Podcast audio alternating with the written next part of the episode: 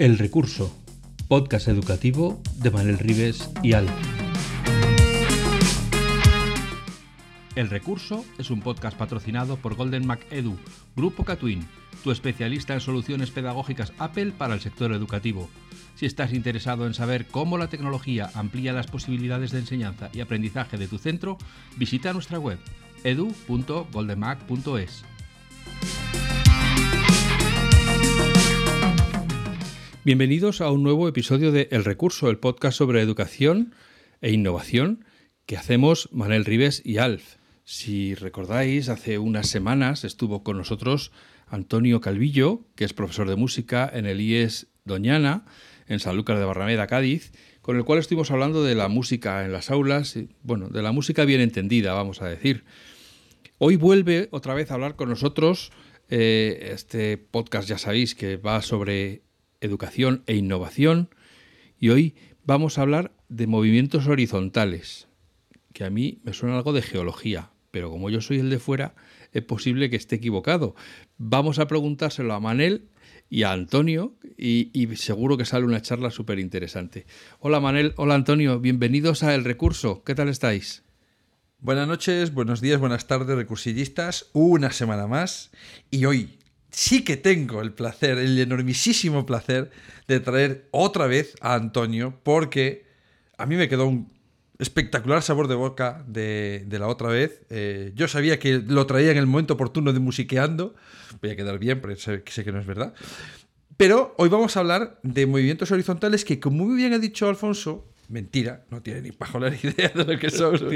yo solo he pasado por aquí, oiga. Exactamente. Eh, yo, de movimientos... venía preguntaba dónde estaba el servicio y me han dicho, tú di esto y ya está. Y ya está. A lo que vienes. De movimientos horizontales pedagógicos. A mí me gusta llamarlos así. No sé si tiene nombre propio o no, pero yo le pongo este nombre. Y Antonio tiene mucha experiencia en esto y vamos a descubrir lo que mucha gente, me doy cuenta que cuando lo cuentas, no los conoce. Y esto es como un lugar de peregrinaje que tenéis que ir una vez en la vida, sí o sí como San Andrés de Teixido aquí. Hay que ir una vez de vivo o vas de muerto, pero tienes que ir. ¿Qué tal, Antonio? ¿Cómo andas? buenas tardes, buenos días, buenas noches, como tú dices. Eh, encantado de volver aquí con, vosotros. La otra vez estuve eh, muy a gusto, eh, me lo pasé genial. Un poco profunda la conversación, pero, pero fue estupenda. Así que encantado de volver. Genial. Bueno, fue profunda porque los temas mm, eran importantes y hoy no es menos importante. Eh, cuéntanos cuando tú oyes este término o una cosa parecida que tú sabes de lo que están hablando, ¿qué significa para ti y qué significa para tu vida? ¿O qué ha significado para tu vida estos movimientos horizontales pedagógicos, que es una forma de llamarlos, como otra cualquiera? Pues para mí el cambio definitivo. Em, y te lo cuento. Em, yo he sido un docente inquieto siempre. He intentado introducir en mi aula cosas que por mi formación o por mis gustos creo que, tenía que tenían que entrar. Hemos hecho, yo qué sé, con cintas de casa, hemos cortado y hemos hecho mix en clase de música. Eh, introduje los ordenadores desde que, desde que pude y desde que tuve conciencia. Mis compañeros me miraban como el loco porque allí solamente entraba el profe o la profe de, informática. Eh, eh, intentaba cambiar cosas, intentaba ser un docente distinto, buscando cosas distintas para, para que mi alumnado aprendiera de una manera distinta. Y los movimientos horizontales fueron el detonante que me hicieron entender que no estaba solo, que había otra gente como yo, que tenían un montón de cosas interesantes que, aportar y que, y que mm, todo eso que, aportaban podía incluirlo dentro de mi aula de una manera significativa, eh, razonada, profunda, eh, detallada y con consistencia. Esos son los movimientos horizontales para mí. Pues eh, esta intriga me está matando. Por favor, explicad ya qué son los movimientos horizontales. Una de las características de los, de los movimientos horizontales es justamente que te encuentras con personas, lo voy a decir yo porque es que tengo ganas de decirlo, que te encuentras con personas que trabajan en distintas etapas educativas, pero allí todos somos iguales. Y entonces todos aprendemos de todos. Entonces, Recuerdo una de las primeras veces, creo que lo había contado ya en uno de los episodios, pero eh, creo que había sido en Carmona. Creo recordar, mi cabeza ya va muy mayor y no me acuerdo muy bien, pero vamos a suponer que fue en Carmona y que estaba Jordi Adel. Entonces yo lo seguía por Twitter Y era como, "Oh, Dios mío, oh my god, eh, Jordi Adel, yo me muero por hacerle dos preguntas. Y, pero, joder, Jordi Adel, ¿sabes? Top 1 de tecnología educativa de, de este país, ¿quién, se le, quién le tose cerca, no? Y sin embargo, me, me armé de valor, cosa rara en mí para hacer estas cosas, y me acerqué y le dije, perdona Jordi, yo te sigo y tal. Soy me agarra el hombre y dice, bueno, me faltó decirle, soy un fan tuyo, te sigo en Twitter, te sigo ¿Me todo lo que esta leo, foto tal, y tal? tal. Sí, sí, dame un beso, tal. Me firmas la Y- camiseta. eh, no me la quitaré nunca la vida. Entonces me acerco y le pregunto, y yo muy, muy, muy acobardado, muy avergonzado, y él directamente me pone la mano, la mano en el hombro y dice, tienes toda la razón, papá, y empezar a hablar conmigo como si estuviéramos en un bar tomando una cerveza. Eso resume para mí lo que es un, un- un movimiento horizontal, que cualquiera que sea tu etapa educativa, que es allí, colega, si vienes con, con galones o vienes con distintos escala- escalafones de, mm, de capacidad y tal, este no es tu sitio. Vete a otro lado, Vale, pero aquí pero- no es tu sitio. Pero vamos a ver, hace dos minutos pedí que se definieran los movimientos horizontales. Dejarme decir lo que ha significado para vosotros y decir qué son los movimientos horizontales. Bien, pues ahora va a contar la experiencia de el Antonio, porque gallego ya, joder. Va a Antonio a contar cómo no solo ha tenido que vivir uno, sino que lo ha montado y ha tenido que trabajarlo duramente. Cuéntanos uno de ellos. ¿Cuáles dirías, ¿Cuáles dirías que son los dos movimientos, porque antes eran tres, como los mosqueteros o como martes y 13, y cómo, cómo te has metido en ese LIDE y que, en cuál estás metido o cuál estuviste metido dirigiendo? Pues en mi caso fue el EAVE. El EAVE es un movimiento horizontal que surge aquí en Andalucía, que se mueve por las distintas provincias de Andalucía una vez al año. Eh, Cádiz tocó venir en el año 2020 y pensaron que, que Zoraida y yo éramos las personas idóneas para intentar liderar un equipo que fuera capaz de montar para que pudieran venir docentes de toda España a formarse entre iguales, por eso lo de horizontal, eh, como tú bien dices, de todas las etapas educativas con unas propuestas, pues creemos que innovadoras, tocando temas pues desde cacharreo, eh, había impresión en 3D, robótica, hasta emociones, mindfulness, yoga, un poco de todo. Eh, eh, yo entro también como tú en el EAVE en Carmona en el 2012 y entro por la música, cómo no. Eh, uno de los actos del, del EAVE de cierre era, Juanma tenía ganas de, de cantar una sevillana, Juanma Díaz, Sí. me acuerdo un montón de él y pues, le mando un, un abrazo y un saludo desde aquí, con su Merchi del alma y bueno, con Hochi, con Loli, con gente que estaba muy implicada dentro, dentro de la EAVE a lo largo de todo este tiempo. Eh, yo iba por allí y además de eso decidimos componer un himno que fuera el himno del EAVE 2012. Eh, el lema era algo así como, como hacer visible lo invisible, Eh, como dar a conocer a otros docentes que porque no estaban en redes o porque no tenían cierta repercusión, sí que estaban haciendo cosas que nosotros teníamos que darlos a conocer. Había como que, hacerlos visibles, ¿no? que darles visibilidad. Compusimos ese himno y a partir de ahí eh, el EAVE para mí supuso eh, una experiencia única, ya te digo, una revolución dentro de mi pensamiento, dentro de mi círculo de, amigos y de, influencia educativa y el revulsivo que hizo que definitivamente asumiera que lo que estaba haciendo iba en el buen camino y que tenía donde, aprender y de donde beber con esos docentes que se juntaban en ese, en ese encuentro. Ya te digo, en el 2020 me lo, nos lo ofrecen a nosotros, a Ciudad y a mí, terminamos celebrándolo en el 2022 y desde entonces, desde el 2012 no hemos fallado nunca. Este año lo hemos celebrado en Sevilla, el año que viene nos vamos a Jaén, en fin, cada, cada año en un sitio. Em, ¿Tú sabrías decirme cuántas ediciones llevan ya? ¿O lleváis en, en total? Eh, Más si o no- menos. si no fallo, eh, creo que esta, este año que viene será la decimocuarta, si no fallo, ¿eh?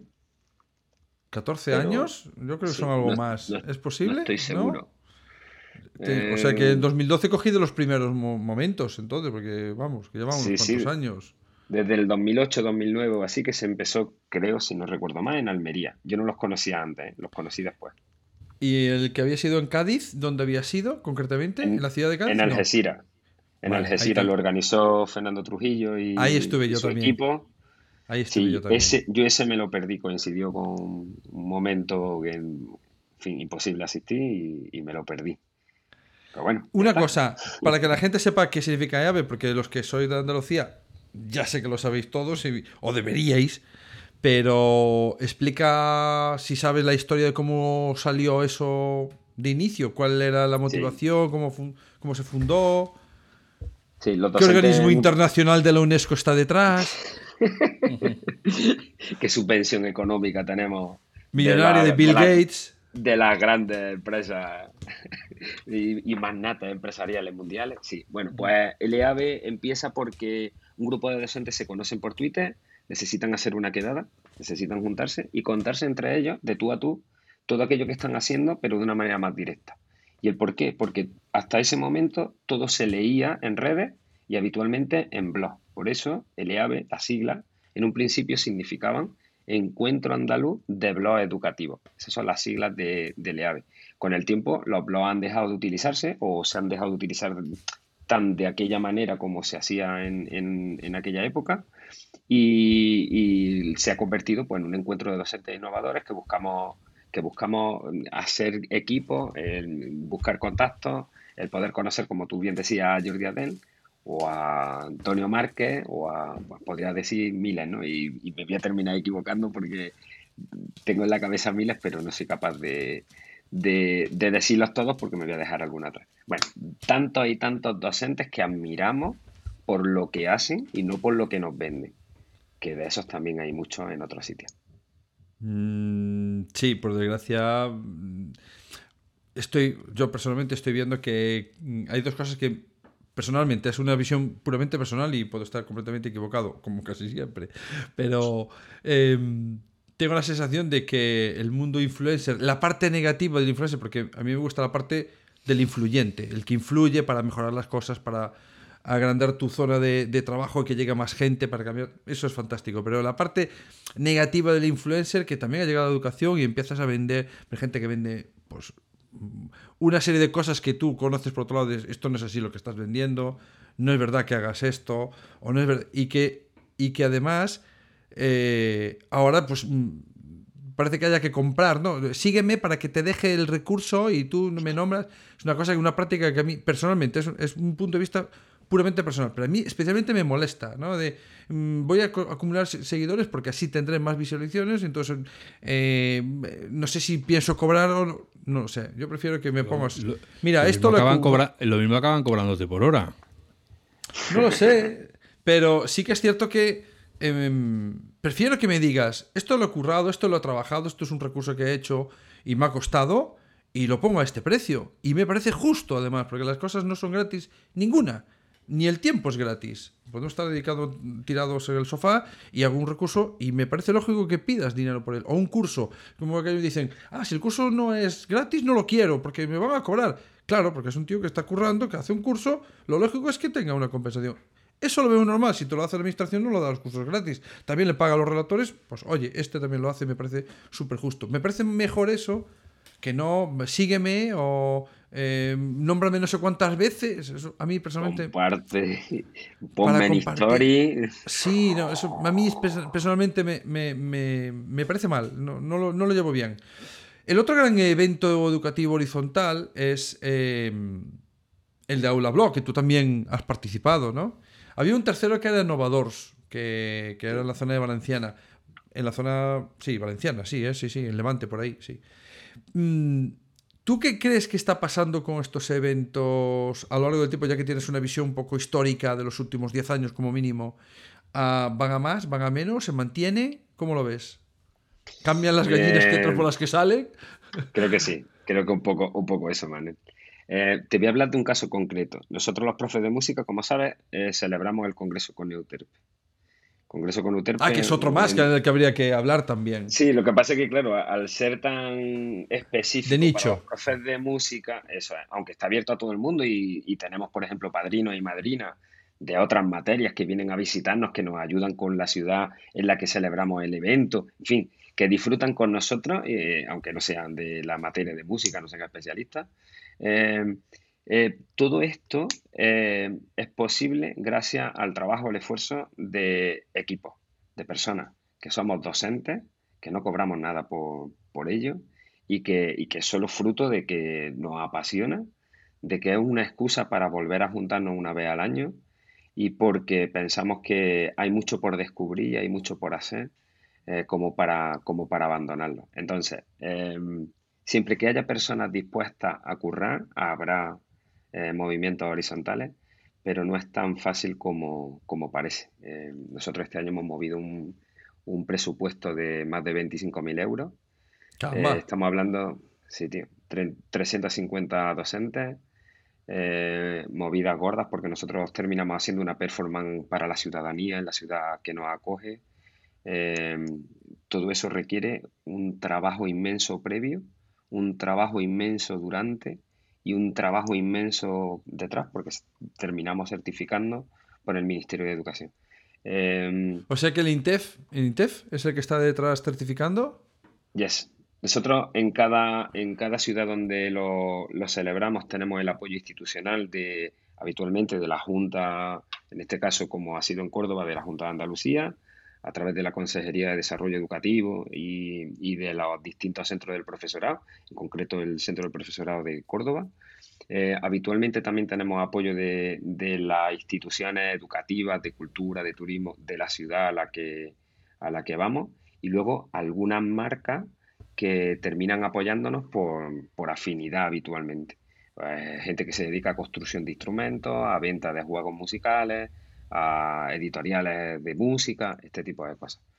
Eh, todo eso es posible, todo ese movimiento, porque, claro, nosotros movemos 25.000 euros y al final somos 25 personas los que estamos trabajando y no vemos un duro, en, tal como entra, sale para, para gastos de funcionamiento del Congreso o de los congresistas eh, yo qué sé, pagamos autobuses de desplazamiento. Este año, por ejemplo, se han llevado un cajón eh, flamenco para, para sus coles cada, y para su centro de educación cada uno de ellos, porque formaba parte de la, de la performance.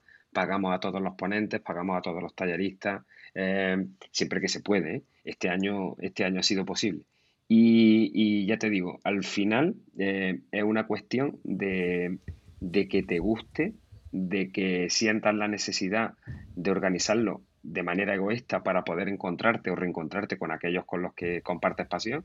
Y, porque eh, hemos terminado siendo una, pequeña familia, una pequeña familia que para nosotros sería más fácil juntarnos en la playa un fin de semana todos juntos y tomarnos una cerveza, pero pensamos que sería, sería injusto para otros docentes de música que no han tenido la oportunidad o la posibilidad de conocernos y y de beneficiarse de todo aquello que venimos arrastrando durante tantos años. Te digo, desde el 2011 que lo hicimos en Murcia. Pues sí, que ya llovió también. El, eh, en, cuanto al EAVE, que es el, digamos, es un movimiento más general, ¿no? O sea, no es tanto de nicho para profesores de música, aunque haya eso, madrina padrino eh, externos a esas áreas.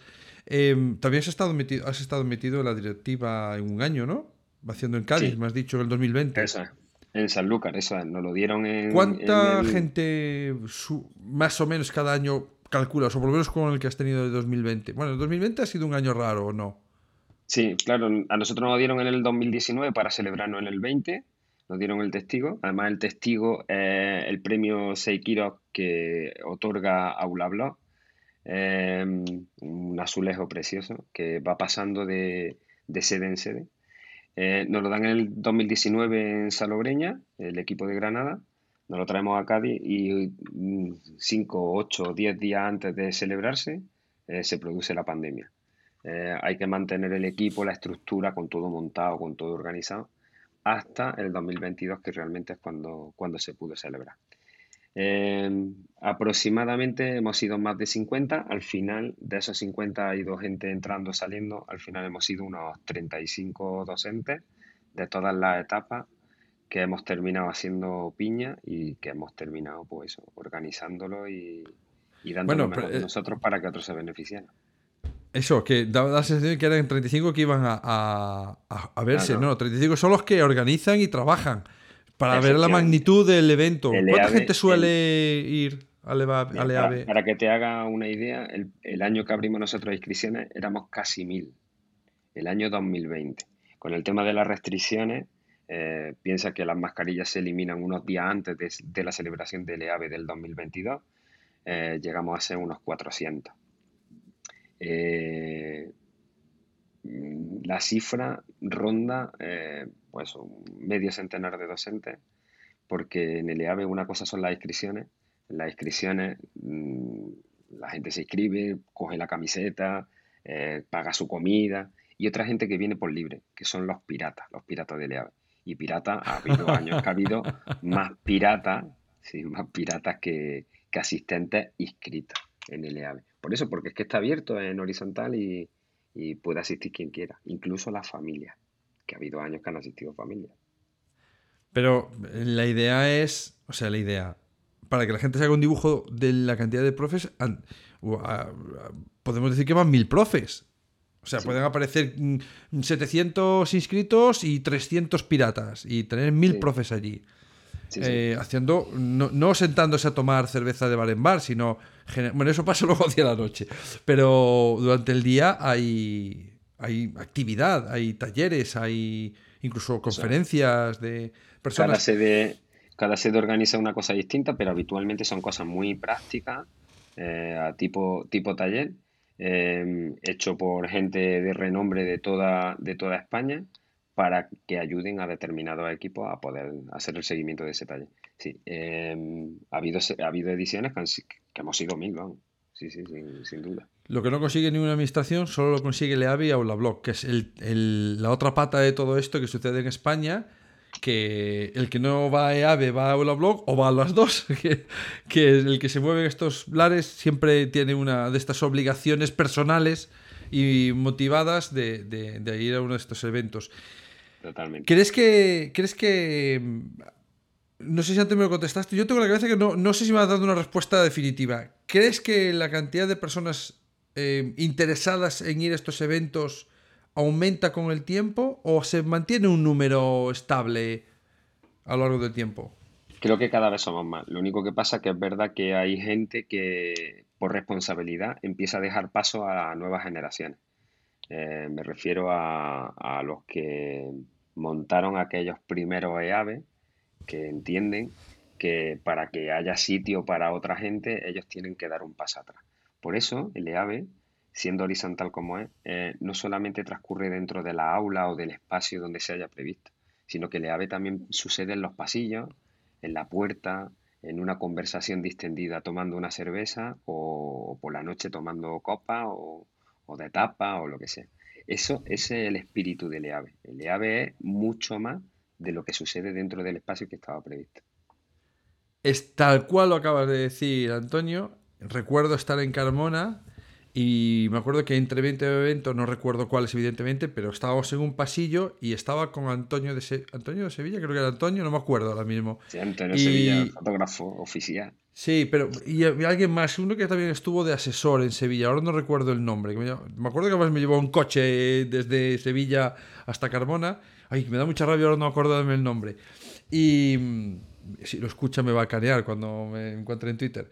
Y recuerdo, llevaba mi iPad que aún en aquel momento no tenían cámara, solamente y ya tenían eh, el oscilómetro y todas estas cosas, y cómo podíamos eh, hacer un estudio de, la vibración del suelo o de un seísmo, con, bueno, seísmo evidentemente si fuese algo malo, pero cómo se podía hacer estudios directamente con, con, él. Y me acuerdo que empezamos a piñarnos un montón de gente, ah, pues yo conozco una aplicación, no sé qué, yo conozco otra, estamos hablando del año 2012, o sea, esto ya ha llovido lo que no está escrito.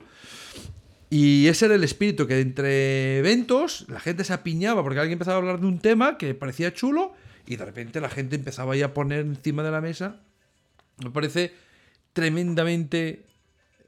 Me está sonando a mí algo, no sé si soy yo que está sonando aquí algo. Ay, Vale, era aquí un, iPad que no era el mío, que era el de mi hijo que estaba sonando, así que no tengo culpa. Paga el euro mi hijo. El, el tema es, es la capacidad que tenía estos eventos que nunca he visto en otros eventos eh, organizados por las administraciones, nunca he visto que se, se generase esa cohesión entre las personas. No sé qué tiene de mágico eh, el Aula Blog y el EAVE, que sucede lo que no he visto en ningún, y he ido un montonaco de ellos y seguro que hay otros en de la gente. Yo he estado uno súper guay, ah, no, digo que no, pero la conexión que sucede entre las personas es brutal, por eso siempre digo, tenéis que ir una vez. Si, si te mueve algo el estómago, tienes que ir una vez. Quien viene, repite. Y si no repite, lo intenta. Porque es que, es que es brutal. El EAB, el Conuterpe y el Aula son brutales, brutales lo que mueve. Todo al margen o con el apoyo en muchas ocasiones de la administración, pero habitualmente al margen, organizado por docentes, para docentes, sin que haya nadie eh, que destaque. Simplemente ayudan a que aquello fluya. Eh, sí. Yo la idea, la idea que, o sea, yo recuerdo que cuando fuimos las primeras veces no había ningún tipo de certificación, se iba y punto. Creo que la administración se ha apuntado, y me parece muy bien, ¿no? Oye, pues ya que estáis moviendo todo esto que es brutal, me ha gustado que no he intentado absorberlo, esto lo hago yo. También creo que en alguna, alguna ocasión a lo mejor alguien lo habrá intentado, lo habrán dicho los organizadores. No, no, esto, esto no depende de ti ni va a depender nunca de ti. Y eso es bueno, ¿no? Que, pero al mismo tiempo no han dejado de estar. De decir, bueno, pues los certifico porque este trabajo es improbo, que es un palabrejo que aprendí hace unos años. Y, no está suficientemente. No es que no está pagado, pero si estuviera pagado no estaría suficientemente pagado. Porque la gente que está trabajando haciéndolo me parece espectacular. además, en fin de semana, en tiempo libre. Es que, es, que, es, muy fuerte. Claro que nosotros el EAB viernes por la tarde y sábado todo el día. El Conuterpe es viernes todo el día, sábado todo el día y domingo por la mañana. Y el Aula Blo es en julio de vacaciones. O sea, brutal. Bueno, para, llegamos tarde al EAB del 2023, porque ya fue en marzo. Yo tenía en la cabeza que también era final de curso, pero no, me la he comido con patatas. Así que ya ha pasado. Pero el que quiera escuchar, eh, el que quiera escuchar, no, el que quiera saber sobre, sobre Aula Blog, que sepáis que siempre es en julio y le pasa, tiene otra cosa en común con, no sé si con, con el Torpe, pero desde luego con Aula Blog y, y AVE sucede una cosa, que es como las rebajas.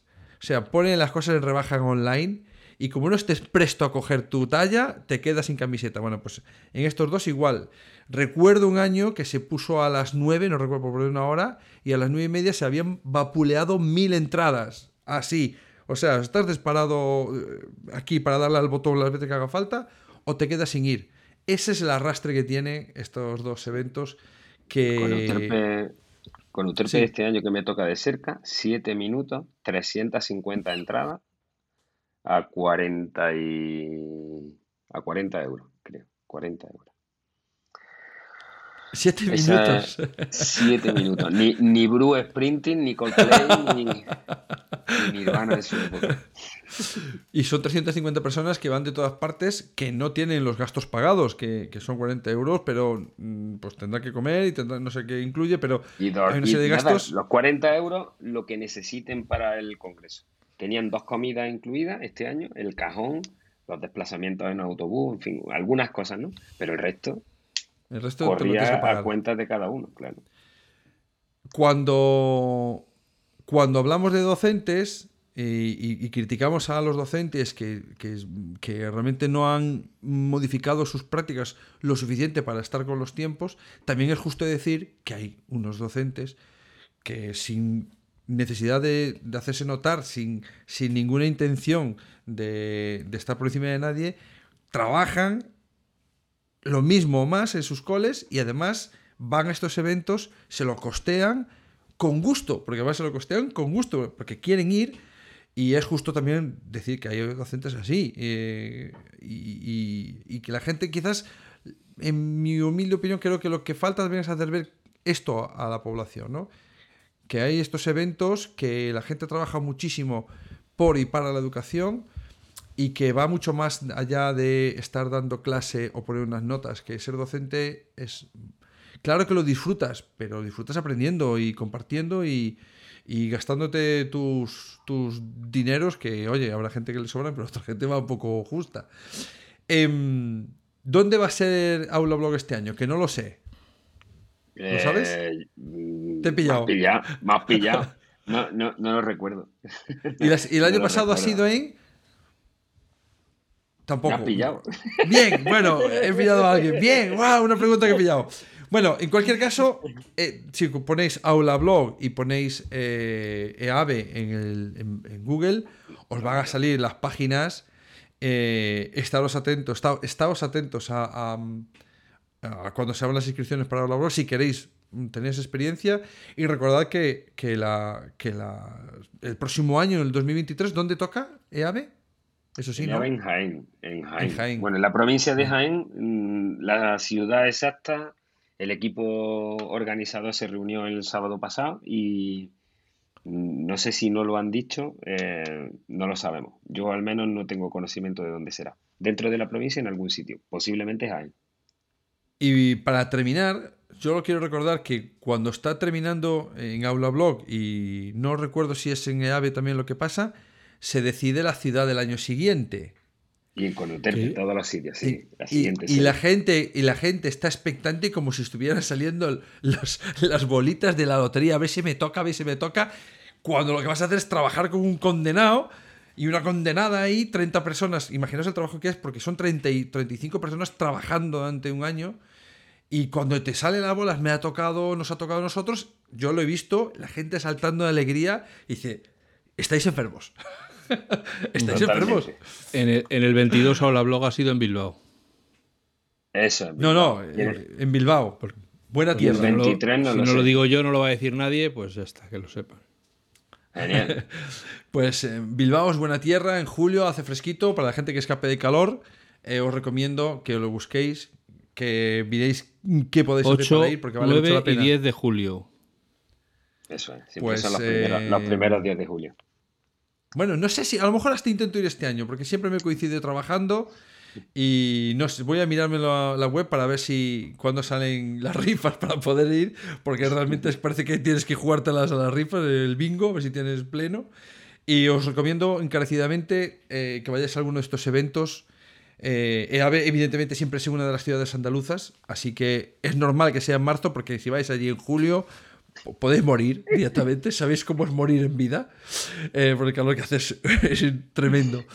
Y nada más. Oye, Antonio, me ha encantado volver a hablar contigo. Eh, hace años que no nos veíamos. Eh, a ver si nos volvemos a ver, que me parece una persona espectacular es de esas personas que a, mí me transmiten algo que yo personalmente valoro, que es, intento trabajar, mm, soy lo que ves, soy humilde y yo mm, reivindico a los profes como tú que se tiran un charco, pero no van diciendo por ahí, ¡guau, qué guay soy! Mira qué he conseguido, tal.